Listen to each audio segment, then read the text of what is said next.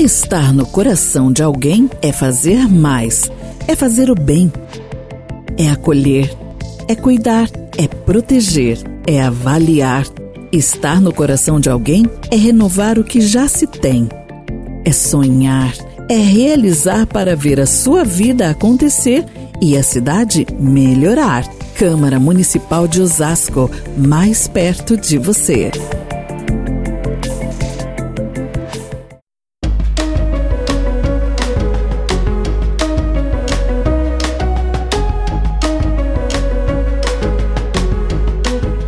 Câmara aprova mudanças nas leis sobre comércio em Osasco. O programa Nossa História fala do orgulho de ser osasquense. Estes são os destaques do nosso podcast, o seu resumo de tudo o que aconteceu na Câmara nesta semana.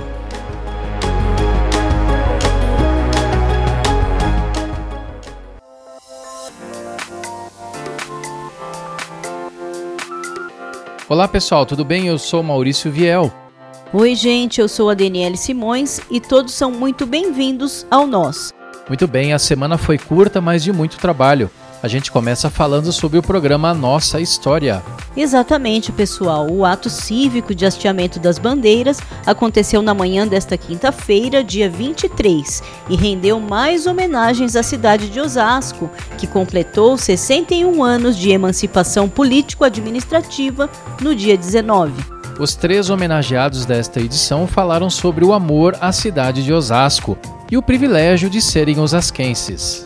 O ex-vereador Jacir Assaf hasteou a bandeira do Brasil e falou da contribuição que a família Assaf deu e continua dando ao Osasco. Vamos ouvi-lo. Olha, gente, a vida foi assim, sempre difícil, mas nós chegamos, né?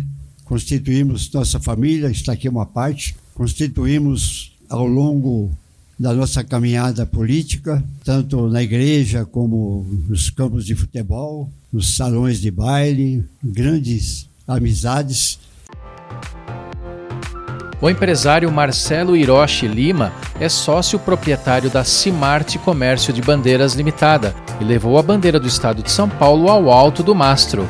Ele falou da alegria em participar do programa Nossa História. É uma honra participar desse programa né? Nós, da empresa Cimarte, estamos desde o início nessa luta aí. Eu e meus colaboradores gostaríamos muito de agradecer a oportunidade de estar presente hoje aqui. E o responsável pelo hasteamento da bandeira do município foi Marcelo Rios da Cunha, ele que é o atual gerente administrativo da Juventude Cívica de Osasco, a JUCO. Vamos ouvir um trechinho da participação do Marcelo. Fico feliz em ser homenageado por essa cidade que me acolheu. Com certeza espero retribuir muito em nome dessa causa que é tão bonita, que é a causa da JUC, de qualificar esses jovens para o mercado de trabalho. Esse é um dos melhores caminhos para a gente fazer Osasco crescer e progredir. E agora a gente fala sobre as sessões que aconteceram aqui na casa nesta semana. Pois é, Deni, a semana foi curta por causa do feriado de carnaval, mas aconteceram duas sessões, uma ordinária e uma extraordinária, garantindo assim a aprovação de projetos importantes para a cidade. É verdade, Maurício. Na quinta-feira, dia 23, aconteceu a quinta sessão ordinária do ano, com saldo de três moções e oito projetos aprovados. Pois bem, na fase da ordem do dia, o destaque foi o debate sobre as políticas de inclusão na educação. O assunto teve como motivação uma moção da vereadora Lúcia da Saúde, que repudia a atitude de uma professora na cidade paulista de Matão, que agrediu uma criança com autismo. Vamos ouvir a vereadora. E aproveito o ensejo estar à frente dessa tribuna para pedir ao Poder Judiciário, bem como o Conselho Tutelar da cidade de Matão, interior de São Paulo, que torne público o desfecho desse caso. Daí eu, a preocupação é também com esses professores, e eu me preocupo também aqui na nossa cidade de Osasco. A vereadora Ana Paula falou sobre a importância do debate Lembrou que a situação melhorou de 2009 para cá e detalhou o que pode ser aprimorado em relação às políticas de inclusão na rede de educação. Acompanhe.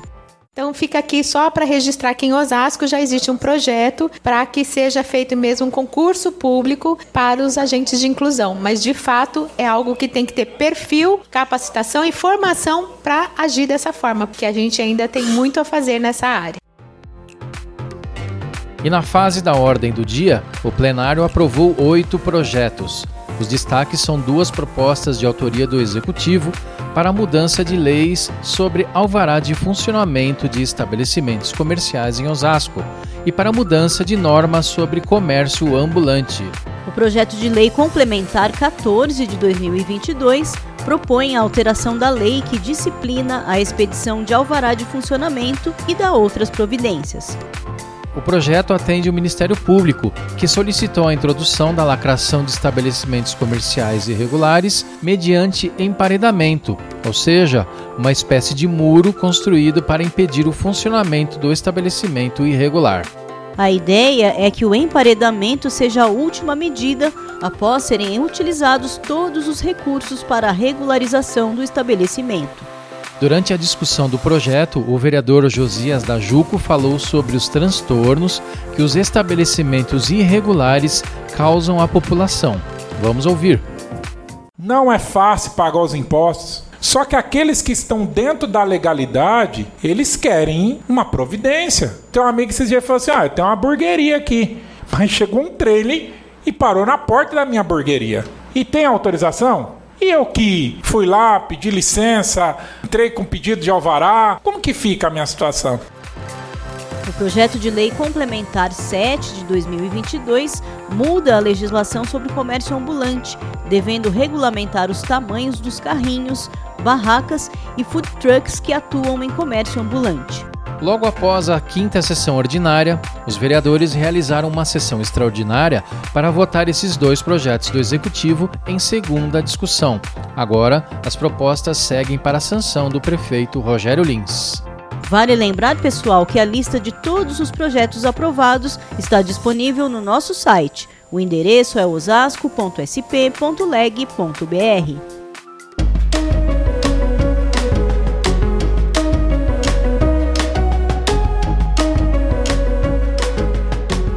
É isso aí, pessoal. O nosso podcast fica por aqui. Essa é uma produção da Diretoria de Comunicação Social da Câmara de Osasco. Acesse o Nós no Spotify e nas principais plataformas de compartilhamento de áudio. É rápido, gratuito e você pode ouvir onde e como quiser. Obrigado pela companhia, pessoal, e até a semana que vem.